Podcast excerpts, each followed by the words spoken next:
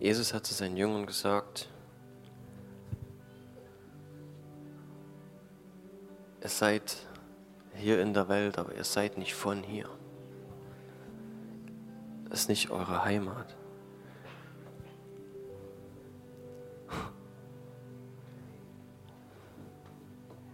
Und als zwei seiner Jünger mit ihren Wünschen ein Stück übers Ziel hinausgeschossen sind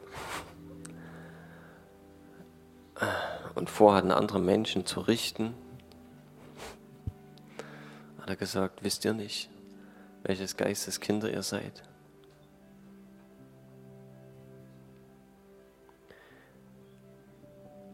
Und ich glaube, dass das Bewusstsein dessen, wo wir zu Hause sind, wer unser Vater ist, dass das nicht von jetzt auf gleich kommt, sondern dass es ein Prozess ist. Ein Prozess, in dem wir dieses Waisenherz, mit dem wir aufwachsen,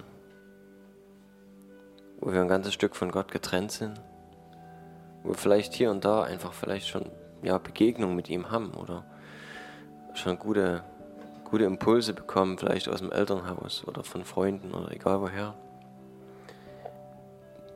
Aber trotzdem in dieser Welt aufwachsen. In dieser Welt, die kein Zuhause kennt, keinen Vater kennt, keine Sicherheit kennt und sich an Dingen festhält, die vergänglich sind.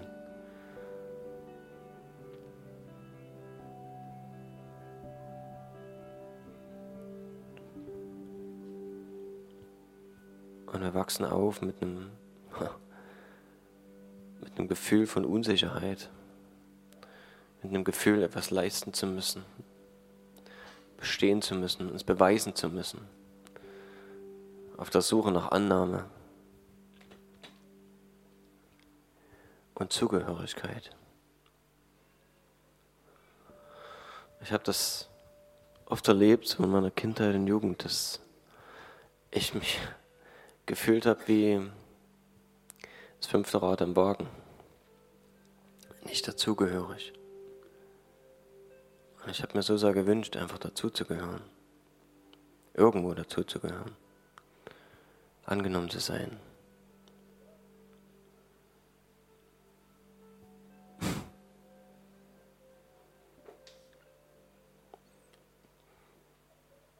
Ich habe jetzt für mich selber erst festgestellt, in einer Situation,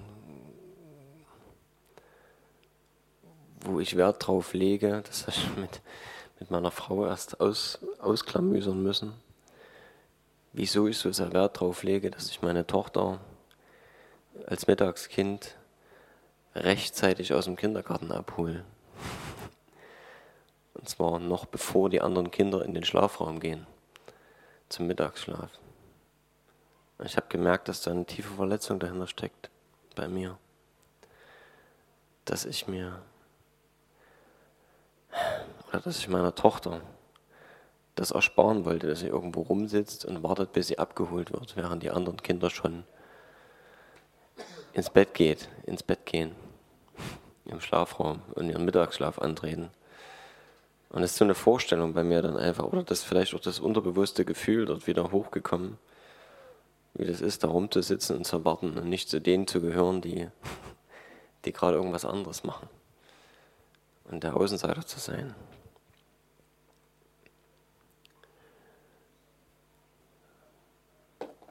Und das wollte ich meiner Tochter ersparen. Sei mal dahingestellt, ob sie das überhaupt so wahrnimmt, wie ich, wie ich das vielleicht in manchen Situationen wahrgenommen habe. Am Ende ist es gar nicht so. Ah, ich habe gemerkt, was bei mir da los ist. Und, und dass ich das lange Zeit eigentlich durchgezogen hatte in meinem Leben. Und wir haben immer wieder mit, mit Menschen zu tun, ein Stück weit selber mit uns, wo wir das erleben oder wo das hochkommt und wo man merkt, okay, da ist dieses oder jenes doch noch verborgen und man wundert sich, warum man sein Leben lang so oder so reagiert hat oder gelebt hat. Und ja, wir hören das auch von anderen und merken irgendwie, da ist so eine Unsicherheit in uns. Und so viele Dinge, die, die in unserem Leben eine Kraft ausüben auf uns. Und wir merken gar nicht, wo es herkommt. Und wie wir teilweise nicht wissen, wo wir unsere Gefühle hinordnen sollen. Was, was ist wichtig? Welche Gefühle sind wichtig und ich sollte ihnen folgen? Oder was sind Dinge, die, die aus Verletzungen hervorkommen, ähm, die auch wichtig sind und die auch gehört werden müssen und die einfach ein Zeichen dessen sind, was in uns schlummert und die vielleicht aufgearbeitet werden müssen und trotzdem unser Leben nicht bestimmen dürfen, weil wir sonst aus Verletzungen heraus falsche Entscheidungen treffen.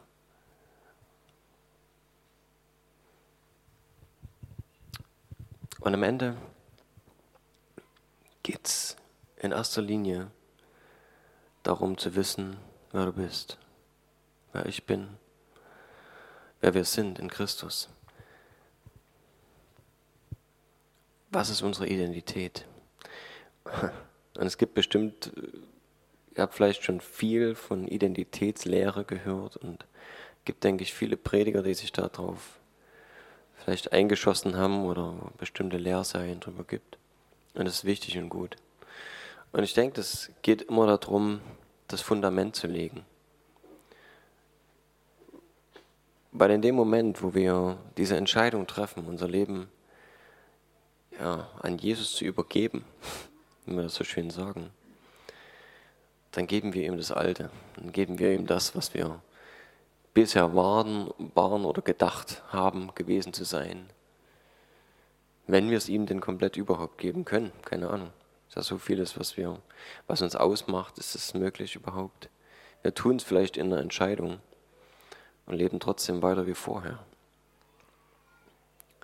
Wichtig ist oft, oder ja, ein gutes Beispiel einfach, was oft verwendet wird, ist das vom verlorenen Sohn. Wir haben es jetzt in letzter Zeit vielleicht auch öfter gehört, wo wir sehen, dass beide Söhne nicht verstanden haben, wer sie sind. Weder der eine noch der andere. Und der eine hat sich das Erbe auszahlen lassen in Form von Geld und hat gesagt, gib mir die Kohle, die mir zusteht. Und hat es versch verschmissen, verschwendet, weil er den Wert nicht kannte. Und der andere, der die ganze Zeit als Diener im Haus seines Vaters gearbeitet hat, auch er hat den Wert nicht erkannt. Wusste nicht, wer er ist und dass das, worin er arbeitet, seine ist und ihm gehört und irgendwann, wenn der Vater tot ist, er die Verantwortung tragen wird für all das. Und er jetzt schon in dem arbeitet, was ihm gehört. Und der Vater es ihm später dann sagt und sagt, das, was mir gehört, das gehört dir ist alles deins. Und das ist dieses Waisenherz, dieses Herz, was, was denkt, ich gehöre nicht dazu. Es ist, wer bin ich? ich? Ich weiß nicht, wer ich bin. Und ich versuche irgendwie irgendwas in meinem Leben zu erreichen oder irgendwie in meinem Leben ähm, vielleicht rauszufinden, wer ich bin, was ich überhaupt will.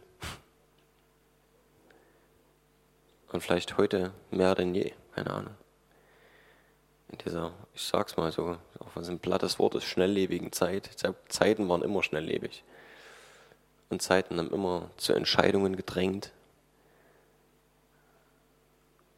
Und ob das früher gewesen ist, dass du einfach das Handwerk deiner Eltern übernehmen musstest, weil es der Familienbetrieb war, oder die Eltern ihre Kinder mit zwölf, 13 Jahren oder so, vielleicht auch schon eher, fortgeschickt haben in irgendeine Stadt, die nächstgrößere, damit sie sich dort einen Lehrmeister suchen und dann die ganze Zeit irgendwie in Ausbildung stecken und irgendwie überhaupt was zu essen und ein Dach über dem Kopf haben.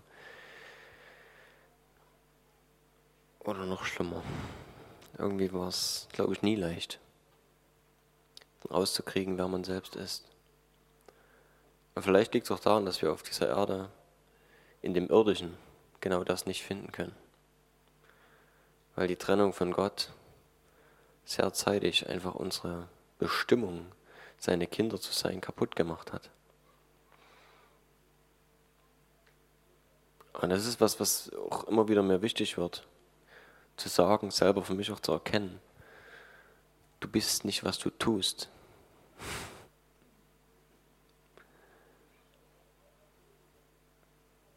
Gott hat dich als, als Kind geschaffen, um einfach Kind zu sein. Gott hat Adam geschaffen mit aller Freiheit und ohne Bedingungen.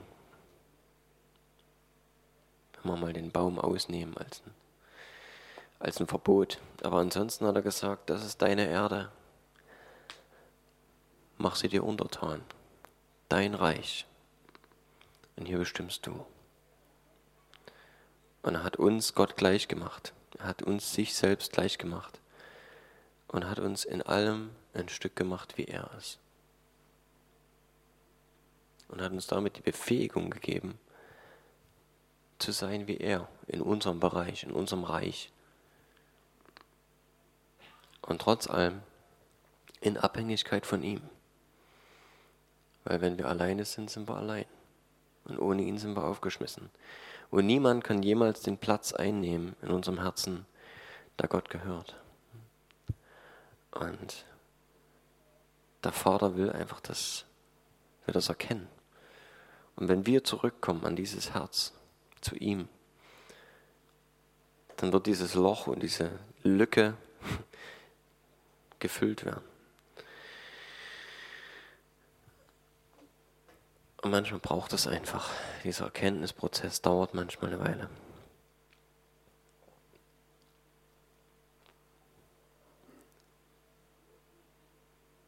Ich lese mal ein Stück aus dem Korinther, 1. Korinther.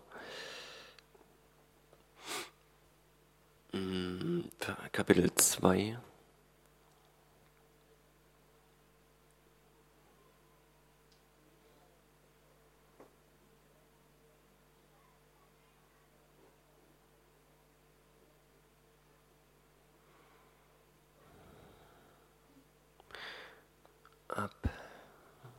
Vers 6.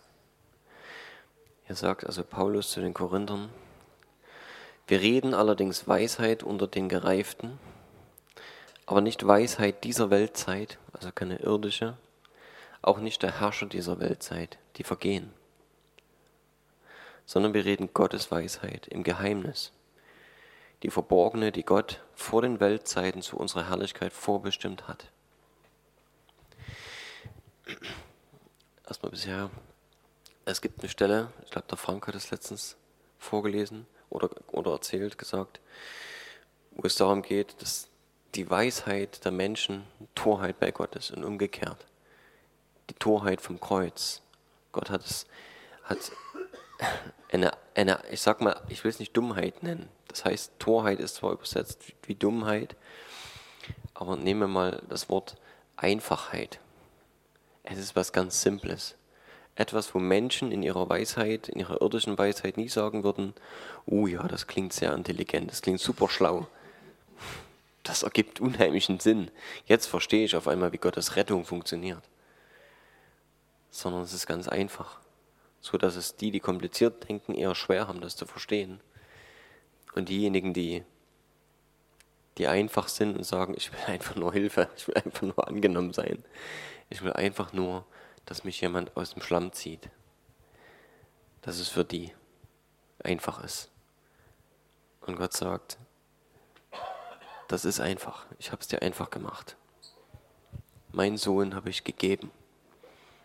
Und er hat den Preis bezahlt, den du hättest bezahlen müssen. Und du musst es einfach nur annehmen. Und einfach nur sagen, okay, es ist okay, ich lasse mich beschenken.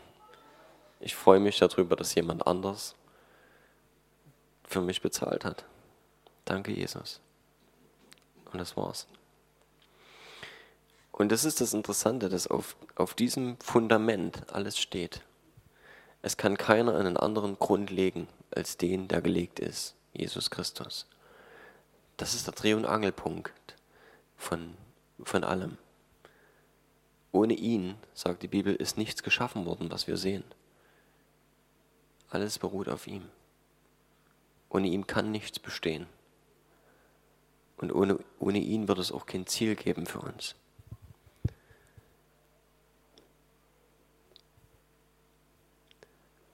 Und es ist interessant, dass dieses Geheimnis, und ich will ein Stück auf das Geheimnis eingehen, es ist so einfach.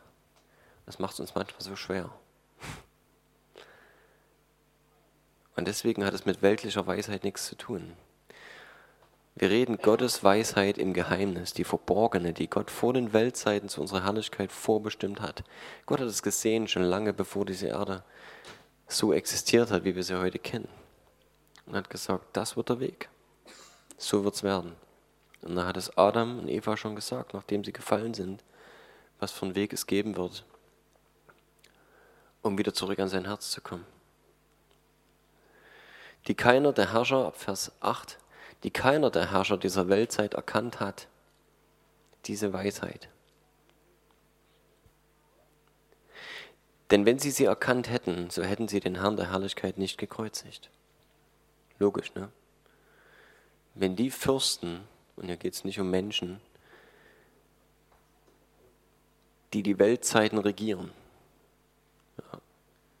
die Mächte, die Einfluss nehmen auf diese Erde, wenn die geahnt hätten, was passiert, wenn Jesus stirbt, hätten sie es nicht gemacht. Also schön blöd gewesen. Aber sie wussten es nicht. Gott hat es verheimlicht und deswegen ist es ein Geheimnis geblieben. Gott hat ein Geheimnis daraus gemacht und hat gesagt, ich verrate niemandem, was ich vorhab. Und wenn dann so, dass es niemand versteht. Und sie haben nicht geahnt, dass es Gottes Plan war, Jesus am Kreuz sterben zu lassen und daraus noch was viel Herrlicheres zu machen, als wir uns vorstellen können. Hier steht, sondern wie geschrieben steht, was kein Auge gesehen und kein Ohr gehört und keinem Menschen ins Herz gekommen ist, was Gott denen bereitet hat, die ihn lieben.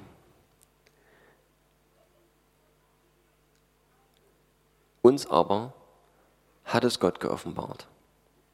Durch seinen Geist, denn der Geist erforscht alles, auch die Tiefen Gottes.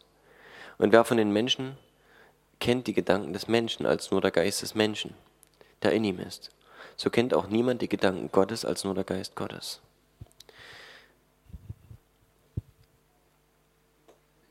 Das ist auf das Irdische bezogen. Niemand kann sagen, was ich denke, es sei denn, Gott sagt es ihm. Gott weiß es schon, aber ihr wisst nicht. Es sei denn, ich sag's euch. Und niemand kann wissen, was Gott denkt es sei denn, er offenbart es. Und das ist der erste Punkt, den wir hier sehen. Was, was bedeutet das? Oder, oder was brauchen wir? Was ist der Weg, um ihn zu erkennen? Um überhaupt, und zurück zur Identität, um überhaupt in diese Identität reinzukommen und den Vater zu verstehen. Zu wissen, das ist mein Zuhause. Dazu muss ich ihn kennen. Und ich glaube, das, was ich vorhin gesagt habe, das ist ein, habe ich das gesagt? Weiß ich nicht das ist ein Prozess. Das ist nicht von. Es wird sicherlich viele Aha-Effekte geben in unserem Leben, viele Momente, wo der Groschen fällt. Da fällt ja pfennigweise bekannterweise. Wo, wo immer mal wieder so ein Ding dazukommt. Und wir immer mal wieder ein Stück weit schauen dürfen oder ein Stück weit in unser Herz hineinfällt, ähm, wer wir in Gott sind oder was, was Gott für uns hat. Jesus hat so viel davon geredet. Ich sage immer, dass Jesus, Jesu, abgesehen davon, dass er gestorben ist und den Weg zum Vater letztlich dadurch frei gemacht hat, überhaupt möglich gemacht hat, weil er den Preis bezahlt hat, hat Jesus nur eine einzige Aufgabe gehabt auf der Erde, den Vater zu repräsentieren. Und hat gesagt, wer mich sieht, der sieht den Vater. Alles, was ich tue, tut der Vater in gleicher Weise. Alles, was ich sage, sage ich nur, weil ich es den Vater, weil ich es vom Vater bekommen habe. Nichts tue ich aus mir.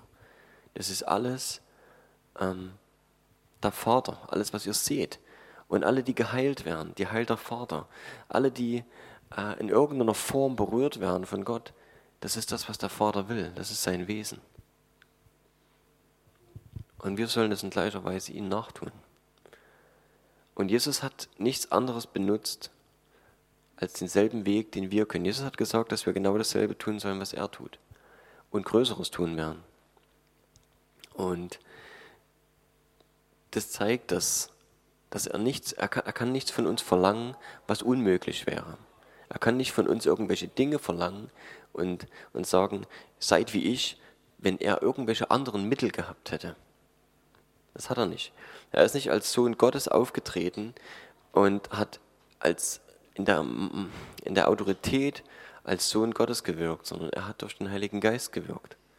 Der Heilige Geist war auf ihm, hat dieselbe Verbindung zum Vater gebraucht, wie wir sie heute haben können. Er ist auf den Berg gegangen, hat sich zurückgezogen und hat Intimität mit seinem Vater gesucht, weil er das genauso gebraucht hat wie wir. Weil er genauso das nicht leicht hatte, permanent verbunden zu sein mit dem Vater, wie wir das ebenso nicht leicht haben. Ja. Dieses, dieses Drumherum, dieses Trubeln, die Leute, die ihn die ganze Zeit bedrängt haben und auch Anfechtungen, Dinge, wo Satan versucht hat, ihm permanent auf den Geist zu gehen, das sind alles Dinge, die wir ähnlich erleben. Und er kann Mitleid mit unseren Schwachheiten, sagt die Bibel. Weil er in gleicher oder ähnlicher Weise alles erlebt hat, wie wir das erleben. Er kann das. Er weiß, wie es uns geht, weil er das selber so erlebt hat. Und er hat denselben Weg gehabt, göttliche Herrlichkeit und Kraft zu empfangen und anzuzapfen auf der Erde, wie wir das haben. Und das ist der erste Punkt, der hier genannt wird. Ähm, oder ist derselbe Punkt, ich komme auf eine andere Stelle zurück, wie es an einer anderen Stelle heißt. Niemand kennt die Gedanken Gottes als nur der Geist Gottes der Geist Gottes. Wir aber haben nicht den Geist der Welt empfangen, sondern den Geist, der aus Gott ist, sodass wir wissen können, was uns von Gott geschenkt ist. Ich lese den Anhang, der ist jetzt nicht. Na doch, ich lese es noch zu Ende. Und davon reden wir auch. Nicht in Worten, die von menschlicher Weisheit gelehrt sind, sondern in solchen, die vom Geist gelehrt sind, indem wir Geistliches geistlich erklären. Der natürliche Mensch, also alles, was irdisch ausgerichtet ist, ne, auf diese vergängliche Welt, wo Gott nicht mit drin ist, der natürliche Mensch aber nimmt nicht an, was vom Geist Gottes ist. Denn es ist ihm eine Torheit, in dem Fall wirklich Dummheit. Ne? Und er kann es nicht erkennen. Es ist wirklich eine andere Dimension. Es ist nichts, was wir hier irgendwie einordnen können weil es geistlich beurteilt werden muss. Der geistliche Mensch hingegen beurteilt zwar alles, er selbst jedoch wird von niemandem beurteilt. Denn wer hat den Sinn des Herrn erkannt, dass er ihn belehre? Wir aber haben den Sinn des Christus. Das ist unsere neue Identität. Die Bibel sagt, dass wir von neuem geboren sind. Eine neue Geburt. Das heißt, mit dieser Wiedergeburt beginnt etwas, genauso wie wir uns das, ich weiß nicht, ob ich das mal erzählt, ähm, die Taufe ist interessant. Die irdische Geburt ist eine, eine Geburt aus Wasser, ist das schon mal aufgefallen? Der Säugling lebt, lebt im Wasser. Und zwar komplett. In einer Blase aus Wasser. Da ist keine Luft dran. Er schluckt das, da muss es nicht atmen, und wird durch das Blut versorgt von Mama. Und da lebt er drin, neun Monate lang im Durchschnitt. Und ist unter Wasser und wird dann geboren auf diese Welt aus Wasser heraus. Und dasselbe Bild haben wir dann in der Taufe. Wir gehen wieder ins Wasser. Idealerweise komplett. Und wir kommen wieder aus dem Wasser, wie bei unserer ersten Geburt. Und wir werden wiederum geboren von neuem geboren. Das ist das Sinnbild oder vielleicht das beste Bild dafür, wie die Taufe funktioniert oder was im Prinzip dort ausgesagt wird darüber. Und ich glaube, auch deswegen ist es so wichtig, dass wir das so verstehen. Das hat Kraft, geistlich gesehen, aber auch für uns, als ne, vom, vom Wissen, vom Gefühl her. Das ist für mich eine sehr gute Erklärung. Und und geistlich passiert aber dasselbe. Wir werden von neuem geboren als eine neue Kreatur, eine neue Schöpfung. Und diesmal nicht mit dem Sinn, der irdisch ausgerichtet ist, der auf diese vergänglichen Dinge dieser Welt ausgerichtet sind und der nicht dadurch geprägt wird, sondern ein Sinn, wie wir hier lesen, des Christus. Ein Sinn, ein komplett neuer Sinn, ein neues Wesen, und vielleicht empfinden wir das nicht immer so. Aber es ist so. Und vielleicht empfinden wir das nicht immer so, vor allem auch bevor wir den Heiligen Geist haben oder wenn wir vielleicht auch wenig mit ihm drüber reden, mit dem Heiligen Geist. Das ist der nächste Punkt, der kommen muss. Weil ansonsten hast du zwar die neue Identität, aber dir fehlt noch die Verbindung zum Papa. Weil wir leben immer noch in dieser Welt. Wir sind dann nicht mehr von der Welt. Wir sind dann neu geboren. Wir sind aus, aus Gott geboren und wir haben eine neue Identität. Aber solange wir uns in dieser Welt befinden, brauchen wir die Verbindung zu Gott. Und deswegen die Betonung des Heiligen Geistes. Und hier sagt, er sagt Paulus, ähm, wir haben nicht den Geist der Welt empfangen, sondern den Geist, der aus Gott ist, so dass wir wissen können, was uns von Gott geschenkt ist.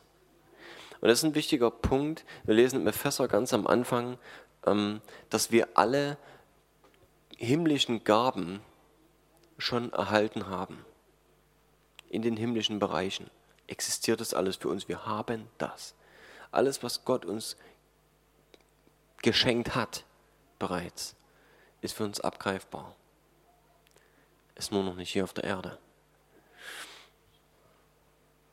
Und hier sagt er, wir haben nicht den Geist der Welt empfangen, sondern den Geist, der aus Gott ist, so dass wir wissen können, was uns von Gott geschenkt ist. Also wo ist der Haken? Wir haben das von Gott geschenkt bekommen, aber wir wissen es noch nicht.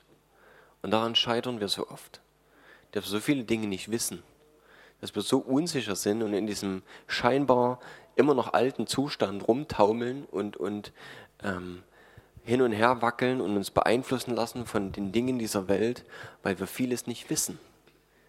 Und manchmal scheitert es vielleicht, wenn wir es auch mal gehört haben, am Glauben. Zu glauben, dass das, was Gott mir geschenkt hat, bereits für mich einfach zum Greifen nahe ist. Und das ist dieser Prozess, ähm, wo ich glaube, dass wir konstant dran arbeiten. Nicht im Sinne von harter Arbeit. Du kannst da nichts dafür tun. Du kannst nicht irgendwas tun, um dahin zu kommen, außer dass du Zeit mit Gott verbringst. Außer dass du dir vom Heiligen Geist erklären lässt, was da steht. Das steht in der Bibel drin, alles. Wir werden uns wohl oder übel damit beschäftigen müssen. Sonst wissen wir es nicht. Ja. Das Wort sagt, Glaube ich mag den, die englische Formulierung lieber. Da steht, Glaube kommt durch das Hören und das Hören aus dem Wort Gottes. Das richtige Hören. Also die Wahrheit hören im Endeffekt. Ne? Aber Glaube kommt durch das Hören. Und wenn du eine Sache, auch wenn sie falsch ist, immer und immer wieder hörst, glaubst du es irgendwann auch. Aber es ist wichtig, das Richtige zu hören.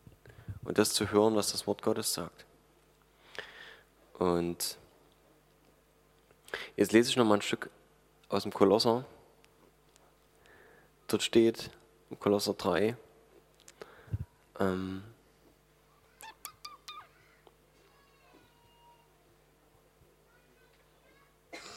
bin ich? Doch, ist richtig.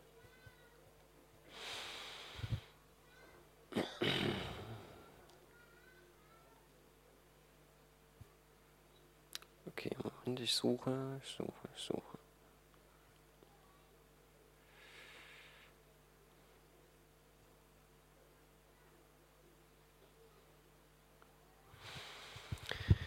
Moment.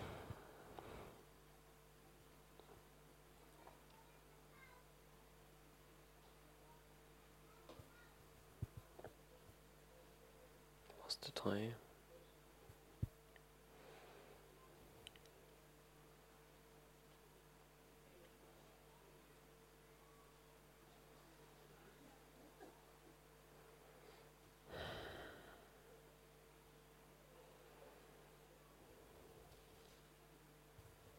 Tut mir leid, ich finde es gerade nicht.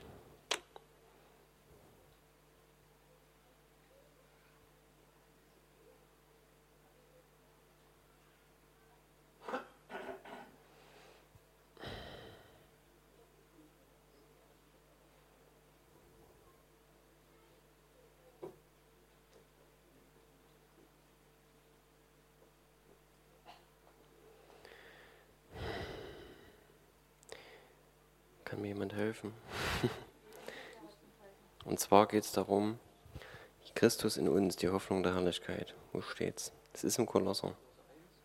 Ist das der eins, ja?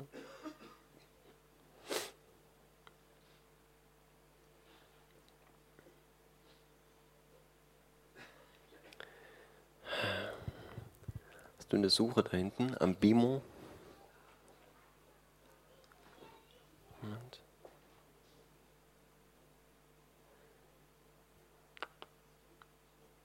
Ja, doch, stimmt. Okay. Kolosser 1. Oder?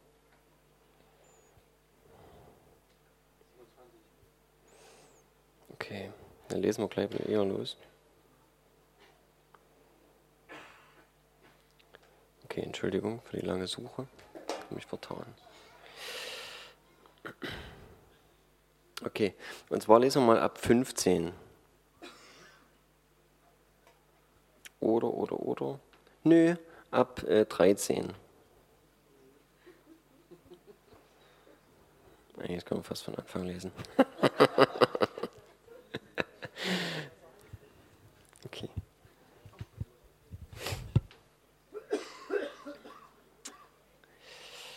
Ach, wo fängt man denn da an?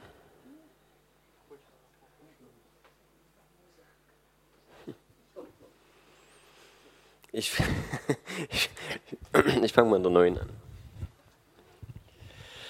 Deshalb hören wir auch seit dem Tag, da wir es vernommen haben, nicht auf, für euch zu beten und zu bitten, dass ihr erfüllt werdet mit der Erkenntnis seines Willens in aller geistlichen Weisheit und Einsicht, damit ihr des Herrn würdig wandelt und ihm in allem wohlgefällig seid.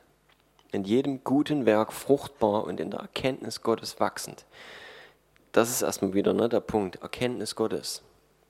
Ihn erkennen und wissen, wer er ist mit aller Kraft gestärkt, gemäß der Macht seiner Herrlichkeit, zu allem standhaften Ausharren und aller Langmut mit Freuden, indem ihr dem Vater Dank sagt, der uns tüchtig gemacht hat, teilzuhaben am Ende, äh, Entschuldigung, am Erbe, am Erbe der Heiligen im Licht. Er hat uns errettet aus der Herrschaft der Finsternis und hat uns versetzt in das Reich des Sohnes seiner Liebe, indem wir die Erlösung haben durch sein Blut, die Vergebung der Sünden. Das ist das, was ich vorhin gesagt habe. Dieses errettet werden aus dem Alten, was einfach im Geistlichen passiert ist. Wenn du diese Stelle liest, immer wieder liest, laut, kannst du dir auf, auf, auf Aufnahme aufnehmen und immer wieder anhören. Es gibt ja auch Audiobibeln, kannst du auch vorlesen lassen. Er hat uns errettet aus der Herrschaft der Finsternis und versetzt in das Reich des Sohnes seiner Liebe, indem wir die Erlösung haben durch sein Blut, die Vergebung der Sünden. Und das kannst du dir immer wieder sagen. Das ist unsere Grundlage. Das ist dieses, ähm, dieses Fundament, auf dem wir stehen. Raus aus dem Alten, rein in das Neue. Und das ist was, was wir nehmen. Und je mehr wir einfach mit dem Heiligen Geist zusammen uns das immer wieder angucken und verinnerlichen, und ich habe vorhin gesagt, das ist nichts, wo du arbeiten kannst. Du kannst darüber meditieren. Du kannst darüber, du kannst es sacken lassen, einfach immer wieder. Lass das in deinem Geist kreisen. Lass die Dinge, die, die hier stehen, die Wahrheit sind. Weil das ist die Wahrheit, die dich wirklich frei macht. Lass das immer wieder einfach kreiseln und nimm das. Sag ja, Danke, Herr, dass das so ist. Du hast mich rausgerissen aus dem Alten, aus dem Reich der Finsternis, hast mich in das Reich Jesu hinein versetzt. Und ich habe Erlösung durch dein Blut und meine Sünden sind mir erlassen. Ähm, dieser ist das Ebenbild des unsichtbaren Gottes, habe ich vorhin schon gesagt, ne? Jesus ist das Ebenbild des unsichtbaren Gottes, der Erstgeborene, der über aller Schöpfung ist. Denn in ihm ist alles erschaffen worden, was im Himmel und was auf Erden ist. Das Sichtbare und das Unsichtbare, seien es Throne oder Herrschaften oder Fürstentümer oder Gewalten. Alles ist durch ihn und für ihn geschaffen. Und er ist vor allem. Und alles hat, hat seinen Bestand in ihm. Und er ist das Haupt des Leibes, der Gemeinde. Er ist der Anfang, Entschuldigung, er, der der Anfang ist, der Erstgeborene aus den Toten, damit er in allem der Erste sei.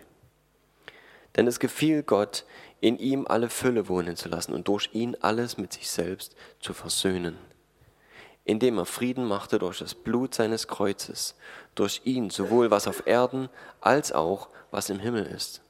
Auch euch, die ihr einst entfremdet und entfremdet und feindlich gesinnt wart in den bösen Werken, hat er jetzt versöhnt. In dem Leib seines Fleisches durch den Tod um euch heilig und tadellos und unverklagbar darzustellen vor seinem Angesicht. Ich mache mal kurz Pause. Das ist unser Zustand. Hier stehen so viele Wahrheiten, die für uns so wichtig sind. Wo wir so, ich glaube auch, wir werden dort immer wieder angegriffen werden. Wir werden dort immer wieder auch mit Zweifeln beschossen werden. Reicht es, was ich mache? Ist, oder oder, oder fehlt es noch? Muss ich noch was tun? Ja. Bin ich gut genug? Und hier steht, dass er durch das, was Jesus gemacht hat, sind wir heilig und tadellos und unverklagbar dargestellt vor dem Vater. Wir sind nicht mehr verklagbar. An anderer Stelle sagt, dass er den Schuldbrief genommen hat und ans Kreuz geheftet. Dort hängt er. Und wenn wir jemals verklagt werden vom Verkläger der Brüder, wird Jesus dorthin zeigen und sagen, guck da, das hängt schon lange am Kreuz. Das zählt nicht mehr. Den Preis habe ich bezahlt.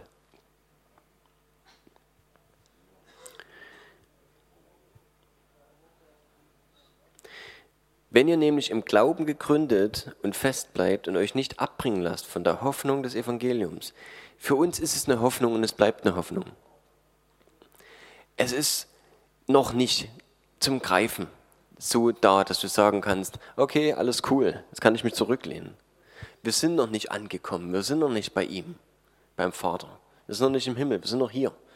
Und wir wackeln noch hin und her.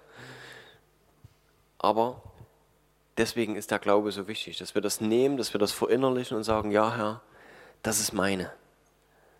Im Glauben gegründet und fest bleibt und euch nicht abbringen lasst von der Hoffnung des Evangeliums, das ihr gehört habt, das verkündigt worden ist in der ganzen Schöpfung, die unter dem Himmel ist und dessen Diener ich bin, Paulus. Ich nicht, aber das steht hier. Gut. Jetzt freue ich mich in mein Leiden, sagt der Paulus, um euretwillen, die ich um euretwillen erleide. Und ich erfülle meinerseits in meinem Fleisch, was noch an Bedrängnissen des Christus aussteht. Um seines Leibes willen, sag mal, kommt das hier irgendwann noch? Ach, doch schon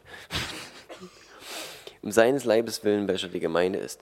Deren Diener bin ich geworden, gemäß der Haushalterschaft, die mir von Gott für euch gegeben worden ist, dass ich das Wort Gottes voll ausrichten soll. Nämlich, und jetzt wird es interessant, das Geheimnis, ich habe vorhin schon mal von dem Geheimnis geredet, was, was Gott verborgen hat, ja, damit nämlich, warum hat er es gemacht? Damit Jesus gekreuzigt werden kann. Weil wenn es kein Geheimnis gewesen wäre, was Gott damit vorhat, für einen Plan, dann hätten die Fürsten der Weltzeiten Jesus nicht gekreuzigt. Dann wäre der Plan nicht aufgegangen. Also das Geheimnis, das verborgen war, seitdem es Weltzeiten und Geschlechter gibt, das jetzt aber seinen, Heiliger, äh, seinen Heiligen offenbar gemacht worden ist. Weil wir müssen es jetzt wissen, wir brauchen das Wissen. Wir brauchen das, dass es kein Geheimnis mehr ist. Und wir können es auch offenbar machen. Ihnen wollte Gott bekannt machen, was der Reichtum der Herrlichkeit dieses Geheimnisses unter den Heiden ist, nämlich Christus in euch, die Hoffnung der Herrlichkeit. Und schon haben wir wieder was ganz Simples. Scheinbar Torheit für die Welt. Und doch ist es so einfach und so kraftvoll. Jesus Christus in uns ist die Hoffnung auf die Herrlichkeit. Die Hoffnung des Evangeliums, was wir verkündigen. Ihn verkündigen wir, indem wir jeden Menschen ermahnen und jeden Menschen lernen in aller Weisheit, um jeden Menschen vollkommen in Christus darzustellen. Dafür arbeite und ringe ich auch gemäß seiner wirksamen Kraft, die in mir wirkt, mit Macht. Also, das Geheimnis ist Christus in uns. Und wie findet es statt? Und deswegen habe ich vorhin gesagt, der erste Teil ist dort vorne schon benannt, im, vorne, im 1. Korinther, was wir vorhin gelesen haben, durch den Heiligen Geist. Jesus hat gesagt, ich gehe zum Vater, aber ich lasse euch nicht alleine. ich gebe euch meinen Heiligen Geist. Ich werde den Vater bitten und er wird euch den Geist, den Tröster geben. Und das hat er getan. Und deswegen ist es so wichtig. Christus in uns ist durch den Heiligen Geist möglich. Es ist möglich, dass es eine Verbindung gibt, die so nah ist, dass du nicht erst irgendwo hingehen musst, um dir das zu holen, sondern der Heilige Geist lebt in dir. Und du kannst es einfach nehmen und sagen, danke, Heiliger Geist, dass du in mir bist. Danke, dass Gott selbst in mir lebt. Und die Kraft Gottes in einer Person ist in uns und durch ihn Christus Jesus selber. Und das ist der Punkt. Und da kann nichts mehr dazwischen. Wenn es das gewesen wäre, was damals ähm, im Alten Testament war, als die Juden einen Zustand der Reinheit und Heiligkeit im Prinzip erwirken konnten, indem sie Opfer gebracht haben und sich dann reingehalten haben. Tage der Reinigung oder wenn die irgendwo jemanden beerdigt haben, dann waren die unrein für einen Tag oder wenn irgendwas die Frauen, die ihre Tage hatten, hatten, äh, waren über die Zeit unrein. Und es gab diesen Zustand von Unreinheit und den Zustand von Reinheit. Aber es war immer äußerlich. Das war immer die Möglichkeit, zum Haus des Herrn zu gehen und von ihm Dinge zu bekommen, von außen und einen Zustand von äußerlicher Reinheit zu bekommen. Und es blieb dabei. Und dann hat, die, äh, dann hat der Vater gesagt, ähm, ich, wo steht es im Jesaja, glaube ich, irgendwo. Ich will euch ein neues Herz geben. Und im Joel steht von dem Geist Gottes schon. Gott kündigt an, wie er diesen Zustand von äußerlicher Reinigung und von äußerlichem Kontakt zu Gott ändern will und von außen nach innen geht und sagt, ich will, dass es von innen nach außen geht und nicht von außen nach innen. Weil wir sehen so oft an dem Verhalten von dem Volk Israel, dass sie es nicht gefressen haben, dass sie nicht verstanden haben, wer der Vater ist und wer sie sind und wer sie in Gott sein hätten können sondern es war immer weit weg. So weit, dass sie gesagt haben, wer ist denn dieser Mose? Woher sollen wir denn wissen, dass er wirklich Gottes Stimme gehört hat? Und, und Gott hat gesagt, wir ändern das. Es geht in eine neue Zeit los. Und ich werde euch dieses steinerne Herz raus, rausnehmen und werde euch ein neues, ein fleischernes Herz geben und ich werde meine Gebote in euer Herz geben. Und ihr werdet von innen heraus verändert. Und das ist das, was wir durch den Heiligen Geist haben. Wir haben die Möglichkeit, durch ihn in uns anders zu werden. Und dann wird unser Wesen verändert. Und das ist das, was ich öfters mal sage. Dann wird es nicht so sein, dass du, wenn nachts jemand an deiner Tür klingelt, äh, erst auf dein What Would Jesus Do Armband gucken musst und dir überlegen, äh, was würde Jesus denn jetzt machen? Ist es okay, wenn ich jetzt an die also muss ich jetzt unbedingt an die Tür gehen, weil Jesus das auch so machen würde? Oder steckt es wirklich in dir drin? Ist es dein Wesen geworden? Ist es, dass du in dieser Identität lebst und dass diese Veränderung in dir stattgefunden hat und du bist jemand anders geworden? Mehr und mehr und mehr. Und wenn du Christus ähnlicher bist, dann wirst du anders reagieren. Und es wird immer noch Situationen geben, ich selber äh, habe auch immer wieder Situationen, wo ich äh, ungehalten bin oder keine Ahnung, wo ich merke, da gibt es eine Charaktereigenschaft in mir, die irgendwie noch sehr, sehr störend ist. Und und ich hoffe und ich wünsche mir das schon, dass ich auch dort weiterkomme. Einfach in der Art, wie ich mich gebe und wie ich, und ich hoffe, mehr und mehr den Vater repräsentiere. Und wie Christus in mir Gestalt gewinnt. Gestalt, sichtbar Gestalt gewinnt, sodass andere das auch sehen können. Und ich nicht reden muss, sondern Leute wissen und sehen, dass, dass aus mir etwas anderes spricht und dass ich eines, eines anderen Geistes Kind bin als in dieser Welt. Und dieser Prozess ist interessant, da wird ganz kurz erwähnt, ähm, im, ich glaube Johannes, habe ich das vorhin gesagt? Nee, ne?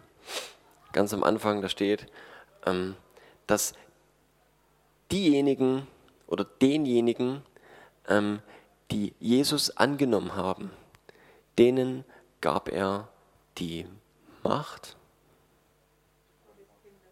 Glaube, ne? die Macht. Interessant. Die Macht, Gottes Kinder zu sein. oder zu werden. Keine Ahnung.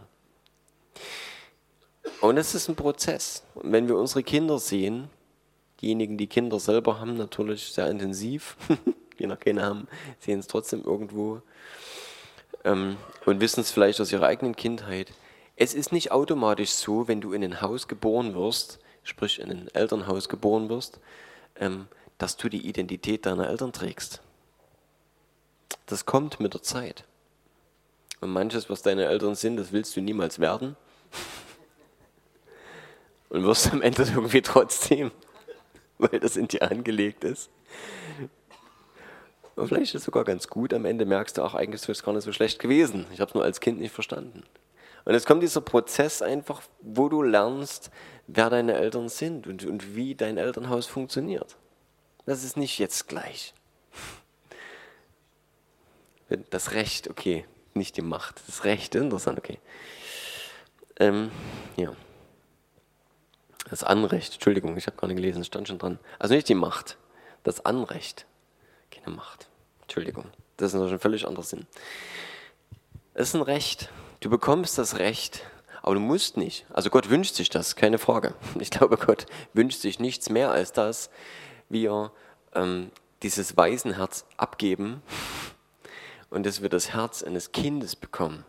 Das Kind, das beim Vater ist. Und es gibt äh, die Stelle, äh, wo steht, dass wir nicht den Geist ähm, der Furcht bekommen haben, einen Geist der Furcht, sondern den Geist der Kindschaft, der sagt, aber, Papa, lieber Vater.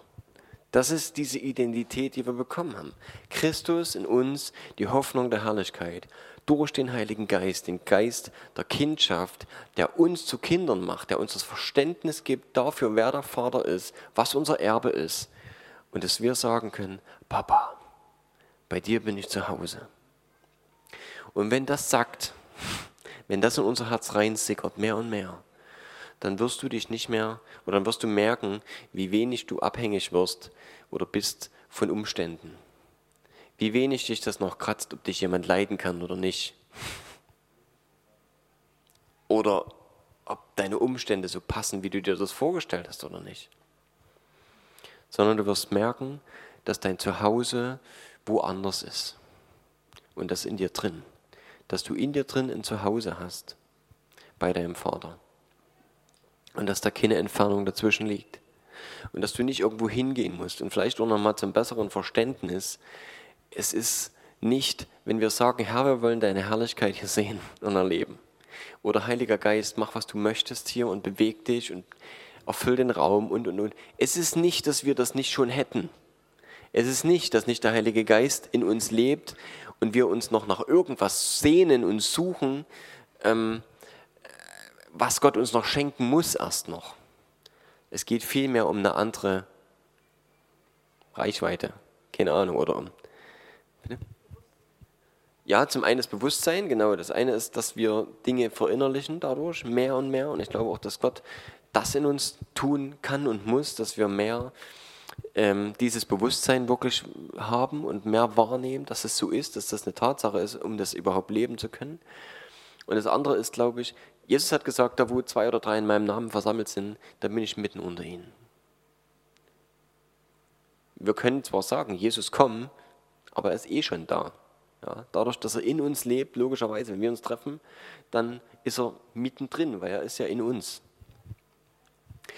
Das, was, glaube ich, oder was wir meinen, oder wenn ich das sage, ich sage das ja auch manchmal, dieses Herkommen mit mehr, dann ist es was, ich wünsche mir, dass es viel mehr noch Leute erfahren, die dieses Bewusstsein nicht haben. Die nicht diese Sicherheit in sich haben, der Heilige Geist lebt in mir. Wo Gott einfach nochmal ein, wie soll ich sagen, ein Vorschuss oder eine besondere Berührung oder irgendwas. Einfach daraus, weil es existiert, weil wir wissen, dass es das gibt. Immer wieder gab es Erweckungsbewegungen und Sachen, wo Gott in einem Maß seine Herrlichkeit hat, ich sage manchmal wie in einer Blase, weil es für diese Erde nicht normal ist. Aber wie in einer Blase dort an einem bestimmten Ort seine Herrlichkeit ausgegossen hat, in einem Übermaß, in einem Maß, was darüber hinausgeht, was in dir persönlich passiert. Wo Leute reingekommen sind in den Raum und einfach Zeichen und Wunder erlebt haben, ohne dass ihnen jemand die Hände aufgelegt hat oder für sie gebetet hat. Einfach weil Gott souverän dort noch mehr ausgegossen hat. Das wünsche ich mir. Aber wir sind nicht abhängig davon. Die Ausnahme von der Regel ist eine Ausnahme und bleibt eine Ausnahme. Eine gute. Es ist schön, wenn das so passiert. Und ich wünsche mir das nach wie vor. Aber die Regel ist Christus in uns, die Hoffnung der Herrlichkeit und sein Geist in uns. Und das in unserem Bewusstsein, dass es wächst und mehr wird. Und wenn wir das verinnerlichen und wenn wir das nehmen, so wie ähm, auch Paulus gesagt hat, zieht den neuen Menschen an. Das ist eine Sache, du kannst dir diese Wahrheit anziehen. Du kannst dir dieses rein, na, da kannst du das reintun. du kannst das einfach lesen und verinnerlichen und einfach sacken lassen und auch sagen, Herr, zeig mir das, schließ mir das auf. Heiliger Geist, danke, dass du da, der erste Autor der Schrift, wer kann es dir besser erklären als er selbst? Und das Heil, dass der Heilige Geist dir das erklärt und sagt, so habe ich es gemeint. Und dann gibt es immer wieder diese, diese Effekte, wo mal wieder so ein Pfennig fällt. Und es ist manchmal, manchmal sind es so kleine Dinge, so kleine Erkenntnisse, die dich gefühlt meilenweit nach vorne schießen. Und du denkst, ach krass, es war alles da. Jetzt, jetzt verstehe ich das alles, ich kenne das alles, ich weiß das alles und habe es trotzdem nicht so richtig verstanden. Und auf einmal wird ja, fällt dir das wie Schuppen von Augen. Ne? Oder vom Herzen in dem Fall. Es ist oftmals auch so, dass wir Dinge in unserem Verstand scheinbar verstanden haben, schon tausendmal gehört, und irgendwann macht es Klick und denkst, ach krass, das ist damit gemeint. Und dann verstehst du es. Hm, Robby, hast du noch eine Ergänzung? oh, Robby winkt ab. Wir hatten vorher so ja, drüber geredet. okay, nee, ich bin jetzt auch schon wieder bei einer Stunde. Knapp. Okay, gut, ich bete. Und dann gucken wir mal was wir so machen heute. Oder der Herr tun will. Na klar. Willst du herkommen, dass du das Mikro sagen?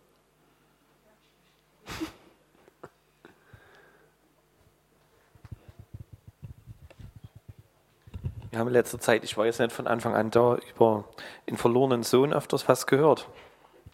Ich glaube, Lukas 15 steht es, ne, oder? Mal kurz gucken. Jedenfalls, äh, ich habe das jetzt mal wieder gelesen, weil ich gerade dort halt dran war. Und äh, jedenfalls, wo das losgeht, das Gleichnis, da steht, wo der eine Sohn das Erbe eingefordert hat von seinem Vater, steht dort, dass er das Erbe unter ihnen aufteilte. Äh, äh ich weiß nicht, ob ihr das schon wusstet, aber ich wusste es noch nicht. Ich habe immer gedacht, der eine Sohn, der das Erbe wollte, hat nur sein Erbe bekommen. Es war so, dass der andere Sohn sein Erbe auch bekommen hat, der da beim Vater geblieben ist. Und das passt in dem Moment zu dem, was du gesagt hast, weil es ist ja ein Gleichnis für Gott, dass er sein Erbe bereits unter uns aufgeteilt hat und wir es erhalten haben. Und so wie er dann auch später drin steht, wo dann der eine sich so ärgert, dass er kaum mal was von seinem Bab gekriegt hat, hat er ihm gesagt, was meine ist, ist auch deine. Ne? So nach dem Motto, du kannst dir jederzeit hier nehmen, weil es ja dir gehört, weil er hat ja sein Erbe bereits erhalten.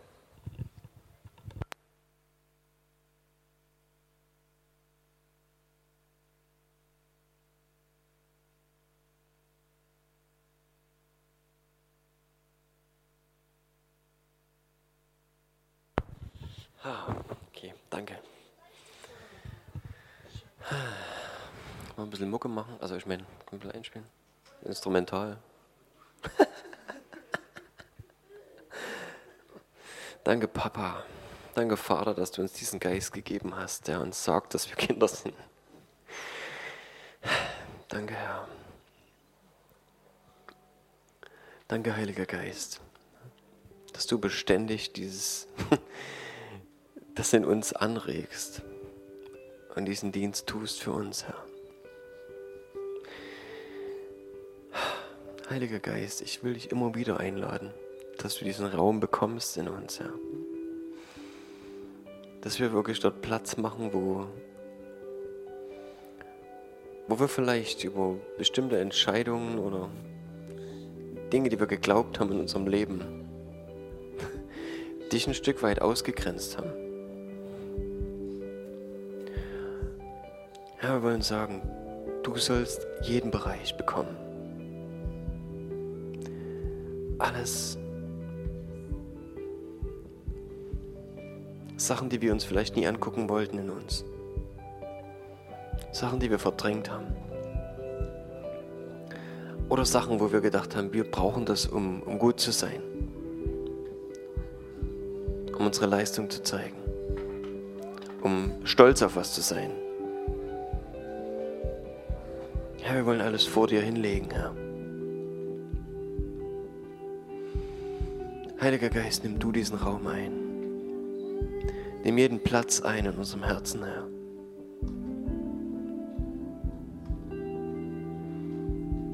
Heiliger Geist, komm und erfülle du jeden Ort in uns. Und zeig uns die, die Ecken, wo du bisher noch nicht viel machen konntest, weil wir sie verborgen haben. Herr, bring hoch, was ans Licht muss.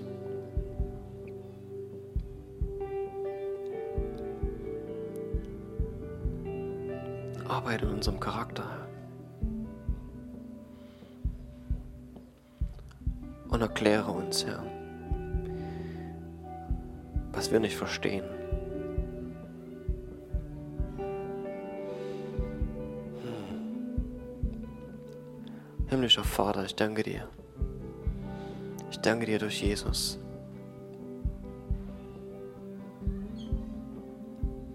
Herr, für Kindschaft. Kindschaft, Herr dass du Papa bist für uns. Und dass wir versinken dürfen, Herr, in deinen Armen. Herr, da ist so viel mehr, was wir nicht sehen können, Herr. Herr, du bist Liebe, Herr. Und alles Erbarmen, jede Güte und Gnade, Herr, kommt aus dieser Güte, kommt aus dieser Liebe, Herr kommt aus diesem Herzen her, voll Liebe. Für deine Geschöpfe, für alles, was du gemacht hast. Für deine Kinder. Herr, du sehnst dich nach jedem, der draußen ist. Du suchst, Herr, nach jedem, der verloren ist. Und du willst, dass wir dieses Herz teilen, Herr. Dass wir die erreichen, Herr, die für dich verloren waren. Heiliger Geist, lass in unserem Herzen Dinge aufgehen, Herr. Lass unser Herz weich werden, Herr. Und fülle uns mit deiner Liebe, Herr. Und Jesus, wir wollen dich ehren, dich anbeten, Vater, dich anbeten. Herr, wir wollen verstehen, wie du bist, Herr. Wir wollen die Tiefen der Gottheit sehen, Herr und in deine Herrlichkeit eintauchen.